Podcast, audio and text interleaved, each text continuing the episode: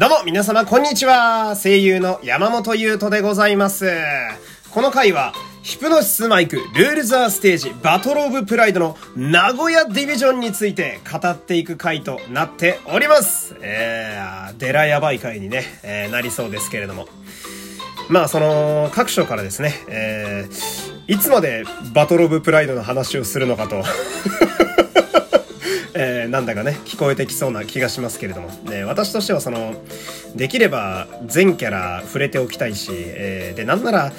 荒牧さんのササラの回なんてあと2回ぐらいやりたいしもっと言うと衣装だけの回やりたいしあとあのその楽曲としてのバトル・オブ・プライドのリリック何が素晴らしいかっていう話も全然したくてまだ全然終わってないんですよ俺の中でバトル・オブ・プライドは。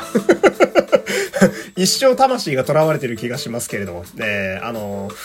そのトラック5もね、えーしっかり発表されてますんで、えーまたこうトラック5までね、えーしつこいぐらいヒプステのラジオで、えー応援していきたいななんて思っております。で、今回もね、めちゃくちゃ気合入れて、えー作っておりますので、よければ、えー最後までお付き合いください。この番組はグノシーのアプリ内でも配信されております。ここだけのアプリ内限定トークもございます。ラジオの概要欄の URL からアプリをダウンロードしてお楽しみください。こちらでもね、あのーヒプノシスマイクの、えー舞台に出ている荒牧さんというね、荒牧さんがササラを演じているのは何がすごいのかということを熱弁した回がありますので、えーよければこちらも合わせてよろしくお願いいたします。視聴期限がね、あのー来週のえー15日、9月の15日までとなっておりますので、よろしくお願いいたします。この番組はグノシーの提供でお送りします。さあ、まあ、ここからね、もうずっと喋っていきたいわけなんですけど、いやー、やっぱね、名古屋ディビジョン。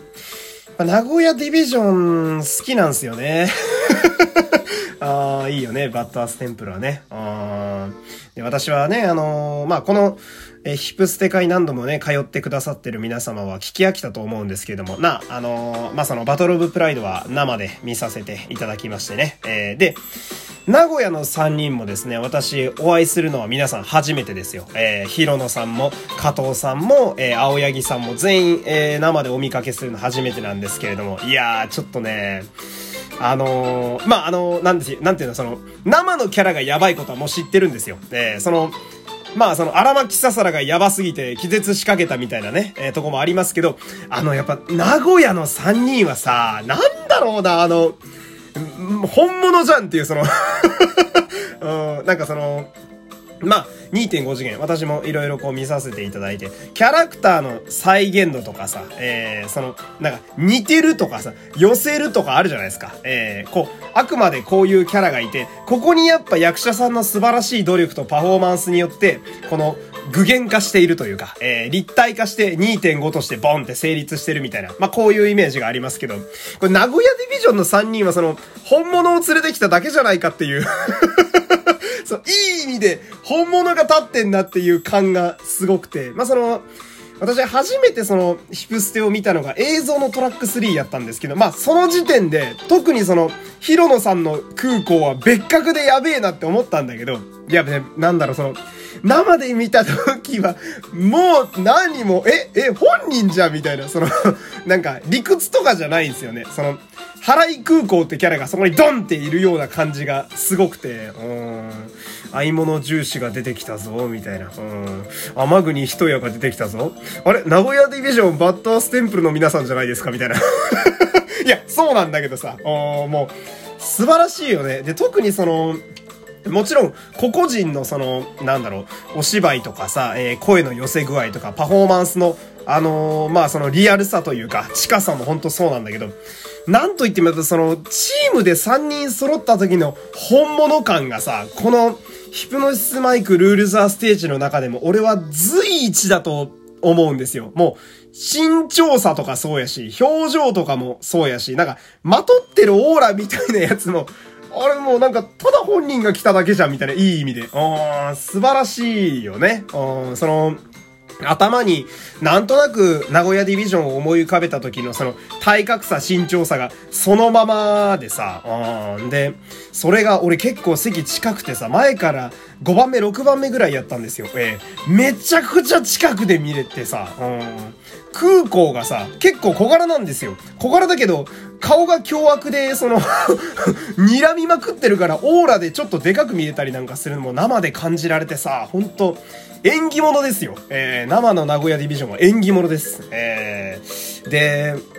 まあ、今回はその、バトルオブプライドスペシャルスタイリングというね、えー、中幸シンがね、考えてくださった、もうシンってずっと言っちゃってるけど、えー、このライブ衣装もさ、名古屋は全体的にその、レザーが多いというか、えー、黒のレザーが目立つ衣装になってましたけど、これがもうベストマッチだね。お映える映えるもう、めちゃくちゃ映える。うん。まあ、名古屋ってその寒色系の色が結構入ってるね、チームでね、紫とか入ってますけど、その、元々の不良っぽさとか治安の悪さにその、金色、紫、黒を足したらさ、そりゃもうバッチリよ。もう間違いないという。うん。なんだろう、こう、青年誌のキャラクター感がすごいんですよ。なんかルーキーズとか、その、ハイアンドローとか、うん、不良漫画のキャラ感がすごくて、あれはもう素晴らしかった。で、衣装のさ、細かい部分ディテールもやっぱりもうほんと素晴らしいお仕事で、まあ、空港はまずその、背中に名古屋城を背負ってるんだよね。あまあ、その、もともとスカジャンでさ、背中に派手な刺繍が入ったキャラではあったんだけど、その、名古屋城っていうチョイスと思って。うん、その、文字通り彼はさ、名古屋ディビジョンのリーダーなわけだけど、名古屋を背負ってんだよリアルに。名古屋城として。もうあれは最高だったなマジで。うん。ツイッターのあの、バッドアステンプルの3人が上げてる背中のね、あの画像、むちゃくちゃぶち上がったもんな。もう刺繍が超良くて、うん。で、その、重視もね、うん、俺の好きなところは、あのー、まあ、V 系のキャラクターというのもあるんで、ビジュアルバンドのキャラっていうのもあるんだけど、本当のライブ衣装みたいに着こなしてるところももうキャラ性にぴったりやし、その、お尻から出てるね、このマントの余った部分というか、この裾の部分の広がり方が素晴らしいのよ。これ、花道で見た時にお尻側が見れるとこあったんだけど、歩いてる時のなびき方が完璧で、なびくっていうかなんていうのかな、こう、ちょこちょこ動くんだけども、そこは映像で確認してほしいって感じなんですが、あ非常に当たり前のようにライブだから着こなしてましたね。えー、んでね、俺個人的にその、うわー最高じゃねえかって思ったこのバトルオブプライドスペシャルスタイリングベストに入るのがこの人屋さんなんですよ。えー、その、青柳さんがムキムキすぎるってのもあるんですけど演じてる。うん、その、革ジャンなのに上半身がもうパンパンなのよ もう、これが最高なんだよな、もう。ほんと、え、これ、原作の人屋さんよりマッチョじゃんとか思ったりなんかして。うん。なんだろう、一人だけさ、あの、北斗の剣のケンシロウみたいな体格してるんですよ。もう、逆三角を極めすぎていて、その、お前のような筋肉弁護士がいるかっていう、その、な、なんていうの、その、法、法とかさ、その、理論的な話じゃなくても、物理で解決するんじゃないかっていうぐらいの筋肉具合で、うん。で、だからこそ、こう、革ジャンもしっかり着こなせてるのも最高だしさ。で、あの、やっぱ俺はあのリーゼントをグイッとこう上げる動作が大好きなんですよ。もうね、ぴったりすぎて おあの、上半身パンパンな感じはもうちょっと面白すぎて、で、なんだろう、そもそも原作の衣装からしてライダースジャケットみたいなの着てるので、あ革ジャンがね、似合いすぎなんですよね、人屋さんね。あで、俺がいいなと思ったのが、その、まあ、あの衣装って厚着じゃないですか、全体的に。で、ライブってやっぱ激しく動いて踊ったりするんで、もちろん汗かくわけなんだけど、人屋さんは暑いことを隠そうともしてなかったっていうのが最高なんだよね。あっちいなーって顔して。めちゃくちゃ暑いじゃねえか、これ、みたいなね。あの感じもキャラに合っててね、えー、動作素晴らしかったですけれども。で、今回はさ、そのやっぱ生で見てると、客席のことを見てくれるキャラクターの表情っていうのが結構しっかり見えるもんなんだけど、俺は一番この名古屋でグッと来たのが、重視なんですよ。えー、あの、重視のハンドサインと客の煽りが、むっちゃくちゃ治安悪くなっててトラック3の時はさ、まあその、一応こう、手を振ってこうだよってやってくれる感じなんだけど、あの、バトルオブプライドは、おらおらこうだぞこっち見ろ！みたいなもうめちゃくちゃ治安悪くなってて、あの、足乗せちゃってんだよね、台とかに。こう、ドンみたいな乗りかかって、片足こう乗り上げた状態で、俺たちにハンドサインを教えてくれる。もうあの重視がさ、その、加藤さん自身の成長もそうだし、重視自身の成長も感じられて、めちゃくちゃ嬉しくなっちゃって。うん。で、師匠は空港じゃないですか。師匠がその、客席を睨むっていうね、その凶悪な顔をして、ハンドサインもめちゃくちゃ行儀悪いんで、あー、正しく師匠と弟子だわー、みたいな。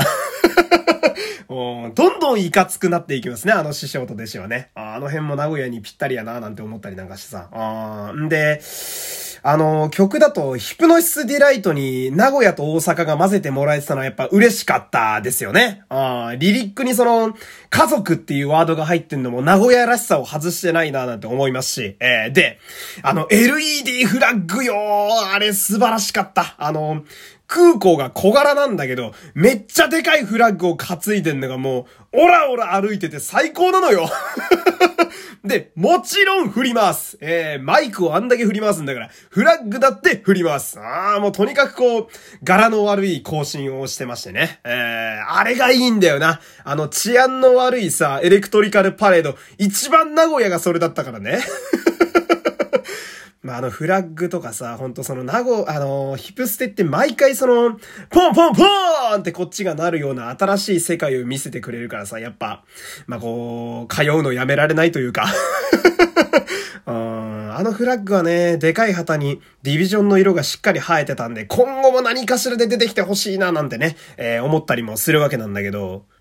まあ、まとめますとね、えー、原作もそうなんですけど、この、ステもそうだね。あの、名古屋ディビジョンっていうチームは、ライブでの映えっぷりが素晴らしいという、えー、ぜひまた生でお会いしたいですね。トラック6かな今度出てくるのは、えー、また楽しみにしたいと思いますけれども、え、今日も最後までお付き合いありがとうございました。山本優斗でした。また次回、さよなら